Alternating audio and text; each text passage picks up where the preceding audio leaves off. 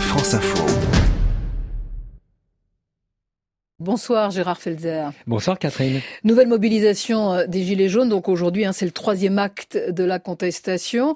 Alors qu'un projet de loi d'orientation des mobilités a été présenté au Conseil des ministres cette semaine. Oui Catherine, 36 ans après la dernière loi d'organisation de la mobilité, la ministre des Transports Elisabeth Borne propose un texte pour anticiper les mobilités de demain et des alternatives à la voiture individuelle. Le député Mathieu Orphelin, membre de la commission de développement durable, milite pour une mobilité durable. Ça va permettre de poser les bases euh, d'une nouvelle politique de mobilité euh, basée euh, d'abord sur un désenclavement des territoires, bien sûr d'engager aussi le pays dans une politique de mobilité plus durable. La loi prévoit la mise en place d'un forfait mobilité rurale pour que les employeurs puissent donner une petite gratification aux salariés qui choisissent d'abandonner la voiture pour aller travailler, préférant par exemple le vélo, d'autres modes de mobilité active ou le covoiturage. Ainsi, 350 millions d'ici 2025 seront consacrés aux aménagements, notamment de pistes cyclables. L'objectif du projet de loi est de tripler le nombre de déplacements à vélo, sachant que la moitié des trajets quotidiens des Français fait moins de 5 km.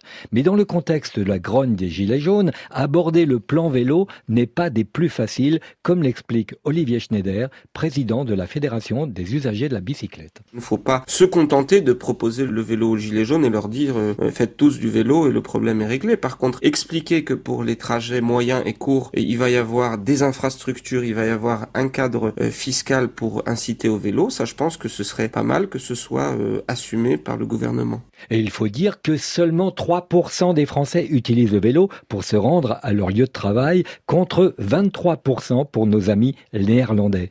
Ils se sont rendus compte que c'était bon pour la santé et le porte-monnaie, et lorsque la voiture reste indispensable dans les zones rurales, il faut favoriser le covoiturage et l'autopartage. Alors justement, la semaine dernière, il y avait le, Salon des maires à Paris et on a vu beaucoup d'entreprises sur place qui ont fait des propositions pour améliorer le quotidien. Oui, par exemple, Eric Scotto, fondateur d'Acuo Énergie, pose des panneaux solaires flottants sur de nombreuses carrières pleines d'eau. À partir de là, il fabrique de l'électricité propre, ce qu'il appelle des électrons verts. C'est d'autant plus malin qu'il occupe de grandes surfaces non utilisées. On transforme ces électrons verts qui viennent de cette centrale flottante en hydrogène grâce à l'électrolyse et on remplit tout simplement des véhicules à proximité. Quelque part, on recrée une certaine souveraineté de notre mobilité, c'est d'actualité en ce moment. Euh, c'est pour ça que je serais très heureux de lancer les gilets verts pour pouvoir produire en fait les outils de cette mobilité localement. Vous imaginez la création d'emplois. On va redevenir complètement indépendant et souverain pour notre mobilité qui en plus va être propre. Et c'est bon pour notre balance commerciale, sachant qu'on achète chaque année plus de 32 milliards de produits pétroliers. Oui, mais enfin, le mouvement de contestation veut des mesures concrètes et immédiates.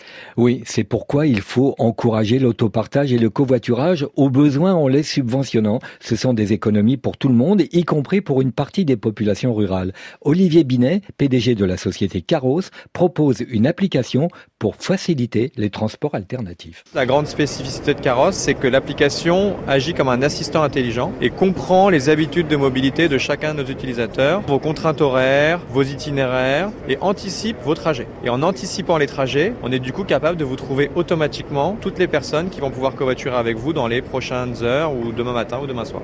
Oui, à Lyon, euh, il y avait le salon euh, Polytech, ça s'est terminé hier, et vous avez découvert que des véhicules électriques pouvaient être alimentés par de l'hydrogène fabriqué localement, notamment des bennes à ordures ménagères qui roulent finalement euh, grâce aux déchets.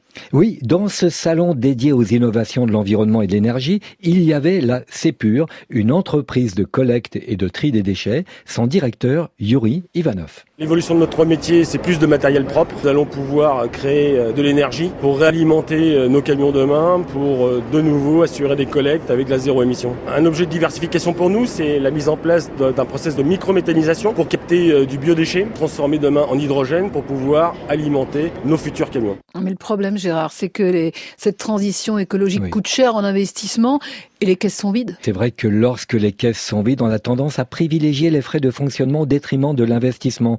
Même si des efforts sont importants en ce moment et ils sont faits actuellement, on manquerait environ de 30 à 50 milliards d'euros par an. Et d'après l'OCDE, c'est moins de la moitié des fraudes et évasions fiscales, sans compter les dizaines de milliards dépensés en frais de santé chaque année dus à la pollution des automobiles. À bon entendeur. Merci beaucoup euh, Gérard Felzer. Transportez-moi l'actualité des transports chaque samedi dans le 17-20 week-end et en podcast, hein, bien sûr, euh, sur franceinfo.fr.